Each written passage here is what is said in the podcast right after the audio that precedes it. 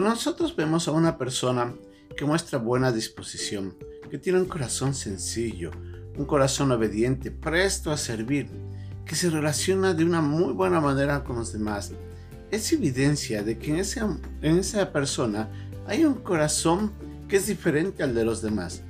El pecado, recuerdemos, nos, siempre nos va a llevar a nosotros a actuar de manera grosera, de manera irreverente, a veces con orgullo, a veces con malicia, con escepticismo, tantas cosas que el pecado afecta.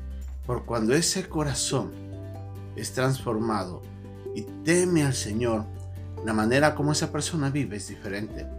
En la lección de día vamos a ver lo que Pablo se refería cuando, hablando con Tito, le había mencionado que los hermanos que estaban en Corinto tenían una gran disposición, porque esa gran disposición nacía de algo que había transformado su manera de vivir. Vamos a ver lo que Pablo quiso decir en estos últimos versículos de la segunda carta a los Corintios en el capítulo 7, en nuestra lección de día aquí, en un momento con Dios.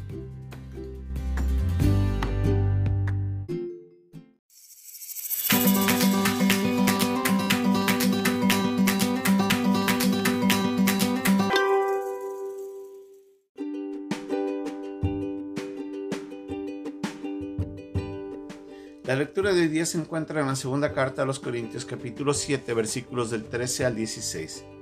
Por esto hemos sido consolados en vuestra consolación, pero mucho más nos gozamos por el gozo de Tito, que haya sido confortado su espíritu por todos vosotros. Pues si de algo me he gloriado con él respecto de vosotros, no he sido avergonzado, sino que así como en todo os hemos hablado con verdad, también nuestro gloriarnos con Tito resultó verdad. Y su cariño para con vosotros es aún más abundante, cuando se acuerda de la obediencia de todos vosotros, de cómo lo recibisteis con temor y temblor. Me gozo de que en todo tengo confianza en vosotros.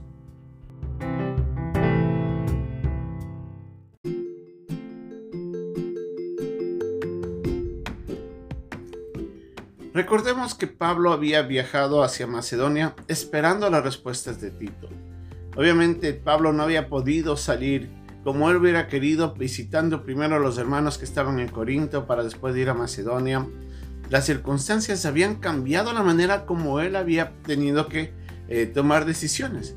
Y eso hizo de que Pablo, ahora estando en Macedonia, esperaba que Tito, quien había sido enviado por Pablo, vuelva nuevamente para saber cómo los hermanos habían respondido ante la carta que él había enviado eh, en primera instancia, la primera carta a los Corintios, y él estaba presto a ver qué es lo que había sucedido. Y leemos en este capítulo 7 que Pablo se emociona mucho al ver que los hermanos habían recibido la carta de buena manera, que los hermanos habían tomado acciones que habían mostrado un verdadero arrepentimiento y que eso había llevado a la limpieza y a la santidad de la iglesia nuevamente, a restituir lo que estaba afectando de, tal manera de que Pablo se alegra. Pero Pablo eh, se alegra sobre todas las cosas al ver de que él había contado a Tito cómo la iglesia era. Él sabía, como nos dice en el versículo 15, de que la iglesia era una iglesia temerosa, que vivía bajo el temor y el temblor ante Dios, y eso transformaba la manera como los hermanos actuaban. ¿Qué quería decir con eso, Pablo? Pablo sabía muy bien de que el corazón de los hermanos que estaban en Corinto era un corazón temeroso ante Dios, un corazón que sabía quién era Dios, que reconocía su deidad, que reconocía su autoridad y que ante eso ellos vivían de acuerdo a ese pensamiento. Entonces su, su seguridad, la seguridad de Pablo de que los hermanos no habían cambiado en eso, le hacía tener esa confianza de decirle a Tito, cuando tú vayas allá, cuando tú llegues a Corinto, yo sé que los hermanos te van a recibir bien y tú te vas a dar cuenta de la manera como ellos te reciben, de cómo ellos escuchan la palabra de Dios, su, su afecto, su aprecio, su cariño para servirte y servir a los demás, para vivir en, en en obediencia y escuchar la palabra de Dios es muy importante y vas a darte cuenta. Es más o menos lo que interpretamos. Pablo le estaba diciendo, te vas a dar cuenta, Tito, de cómo son ellos. Y cuando Tito vuelve con el reporte de la visita, Pablo se da cuenta de que lo que, Dios, lo que él había dicho a Tito había sido cierto y Tito vuelve con un gran corazón, agradecido por la manera como los hermanos en Corinto le habían recibido y le dice y, le reporta a Pablo y le dice lo que tú dijiste es cierto. Ellos se portaron con temor y reverencia. Ellos me escucharon con una buena disposición y tomaron tu enseñanza correctamente. ¿Qué es lo que hizo la diferencia? Era el corazón temeroso.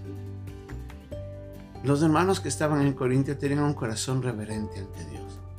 En nuestra vida, para que nosotros podamos también ser de gran testimonio entre los demás, pero también podamos relacionarnos con los demás debidamente, tenemos que tener, tener ese temor a Dios. El temor a Dios nos lleva a nosotros en primer lugar a siempre vivir pensando de que Dios está mirando todos nuestros actos y ante eso nosotros tenemos que ser muy cuidadosos como respondemos ante las circunstancias, ante las personas. El mismo temor nos lleva a nosotros a vivir siempre prestos a escuchar a Dios, sabiendo que de Él vamos a escuchar la correcta enseñanza, que de Él vamos a escuchar lo que necesitamos para nuestras vidas, que va a transformarnos, que va a alejarnos del pecado, que nos va a instruir y que nos va a encaminar hacia lo bueno, hacia lo correcto, hacia la verdad.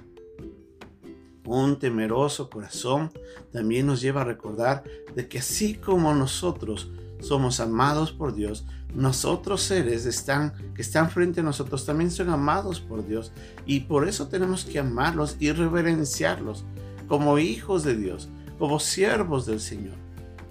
Un corazón temeroso transforma nuestra vida, nuestra, nuestra actitud ante las circunstancias y eso se evidencia en la manera como nos relacionamos con Dios y con los demás. ¿Cómo está su corazón? ¿Es usted tal vez una persona que cuando se encuentra con otro hermano, usted es un poco tal vez orgulloso, soberbio, tal vez un poco testarudo a escuchar la enseñanza? Tal vez no mira con agrado a la persona que viene, con mucho escepticismo, con desconfianza, tal vez indiferente. Si eso sucede, puede ser que su corazón no esté dispuesto realmente a temer a Dios porque un corazón temeroso cambia nuestra manera de relacionarnos con Dios y con los demás. Pero si su corazón es temeroso, las demás personas se van a dar cuenta de eso. Las personas van a dar evidencia de que su cambio interno se, refleja en la manera como usted vive la vida. Y es ahí donde muchos van a dar un buen testimonio de usted.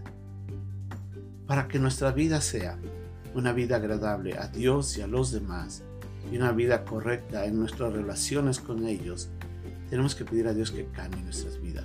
Tenemos que tomar nuestra decisión de querer honrar a Dios con todo, a vivir de que Él está como Dios eterno ante nuestra presencia todo el tiempo. Él está mirando nuestros actos, Él está mirando nuestros pensamientos, Él está mirando nuestras emociones y decisiones. Y ante eso, si yo mantengo eso presente todo el tiempo, mi comportamiento va a ser distinto. Porque si quiero agradarle a Él, todo lo que haga va a ser en función de ese pensamiento. Que Dios nos ayude a mantener ese corazón. Que no perdamos ese fervor y esa, esa honra que tenemos hacia Dios. Y si nuestra vida ha sido afectada a causa del pecado, pidámosle a Dios que nos cambie nuevamente y que forje en nosotros un corazón temeroso, un corazón que le honre a Él y por medio de eso honre y bendiga la vida de los demás. Que Dios nos ayude en este propósito.